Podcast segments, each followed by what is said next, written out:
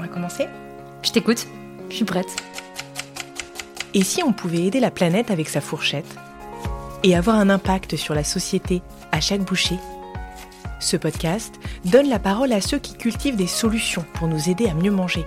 Chaque mois, ils nous livrent ici les ingrédients d'une alimentation durable et ils apaisent notre faim de mieux comprendre, enfin, ce qu'il y a dans nos assiettes. Bienvenue, je suis Julie Vanosel et vous écoutez La Recette. La recette, la recette. euh, La recette de quoi du bonheur? Alors on parle bien d'une recette de cuisine. J'aimerais bien qu'on me donne la La recette. recette que j'essaye d'appliquer tous les jours. Alors j'en ai plein des recettes. Donc je vais vous donner la recette la plus simple.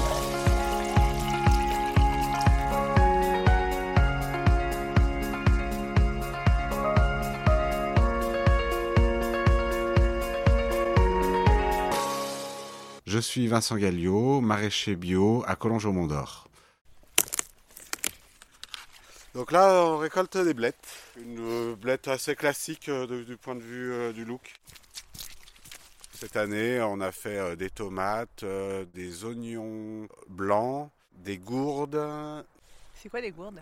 Alors, les gourdes, c'est une cucurbitacée qui a une forme de gourde en fait. Elle, a- elle est très ronde sur le, sur le bas et ensuite ça fait un peu un cône. Vraiment, euh, ça ressemble à une, à une gourde. Ça veut dire quoi une variété ancienne et pourquoi les variétés anciennes euh, ont disparu ou en tout cas ne sont plus les plus répandues? Alors, une variété ancienne, il va y avoir plusieurs définitions. On parle souvent de variété ancienne, de variété population, de semences paysannes. Tout ça, moi personnellement, je le regroupe dans le même, euh, dans le même euh, lot, c'est-à-dire qu'en fait, ce sont que des variétés qui sont créées de façon totalement naturelle. Euh, cette sélection naturelle, c'est celle qui a été faite pendant euh, euh, des millénaires, hein, depuis que l'homme a commencé à, cultiver. Il a sélectionné d'abord des variétés sauvages, et puis au fil du temps, elles se sont améliorées. Pourquoi elles ont disparu? Bah, Pour moi, c'est vraiment parce qu'il a fallu, à un moment donné, après la guerre, produire beaucoup pour euh, pouvoir nourrir euh, euh, tout le monde. et les producteurs bah, ont suivi le, fil, puisque il il y, avait, il y avait une demande qui était très forte. Donc depuis euh, la fin de la Seconde Guerre mondiale, euh, se sont développés justement les hybrides F1 Tout à fait. Et c'est pour ça que les variétés euh, dites anciennes euh, ont disparu, c'est ça? Elles sont pas totalement disparues puisque les jardiniers ont con- continué à, les cultiver. Euh, par contre, elles se sont appauvries dans le sens où on, on a perdu euh, 75% de la biodiversité cultivée depuis les années 50. Donc tout n'a pas disparu. Par contre, ce qui reste, il faut essayer de le sauvegarder. La blette lucullus, comme vous voyez, elle est un petit peu gaufrée. Euh, elle est euh, vert pâle, vert clair, on va dire, gaufrée, et elle est très tendre.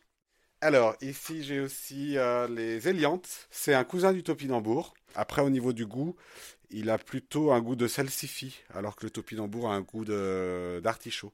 Mais c'est très très bon, très très frais, et même cru, euh, râpé, euh, c'est un, délice. C'est des légumes euh, qu'il faut garder parce que ça fait partie de la biodiversité génétique à conserver. Et alors, pour les consommateurs comme moi, comment reconnaît-on une variété ancienne? Est-ce qu'on est sûr, euh, par exemple, quand on achète une tomate cœur de bœuf, euh, qu'il s'agit bien d'une variété ancienne? Je prends l'exemple de la tomate cœur de bœuf parce qu'elle est, assez connue. Euh, co- comment on fait? Est-ce que vous auriez un, conseil pour les, consommateurs pour savoir de quel type de variété il s'agit quand on est dans un magasin? Et ben malheureusement, euh, non, on n'a pas vraiment euh, de possibilité de le savoir. Il faudrait que l'étiquetage soit beaucoup plus important euh, dans les magasins pour pouvoir avoir cette information-là. Si vous prenez l'exemple de la tomate cœur de bœuf, c'est que bah, justement, euh, il y a la cœur de bœuf variété ancienne qui existe, et puis euh, l'industrie euh, de la semence a réussi à faire passer une tomate qui est elle aussi appelée cœur de bœuf, mais qui est une hybride F1. Et euh, dans les années euh, 2000-2010, elle s'est répandue euh, de façon euh, très importante. Et on, s'est rendu compte que finalement, la cœur de bœuf, elle n'était pas euh, si bonne que on, avait l'habitude de, le voir, ou en tout cas de, ce qu'on avait dans nos souvenirs.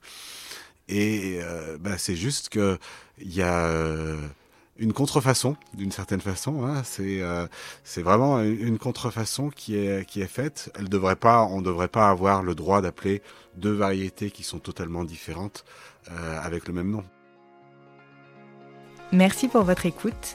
Un nouvel épisode de la recette est disponible tous les 15 du mois et dans le prochain, je vous emmène à la rencontre d'une chef qui végétalise nos assiettes. Alors, pour ne pas en perdre une miette, il suffit de s'abonner sur cette plateforme d'écoute. Merci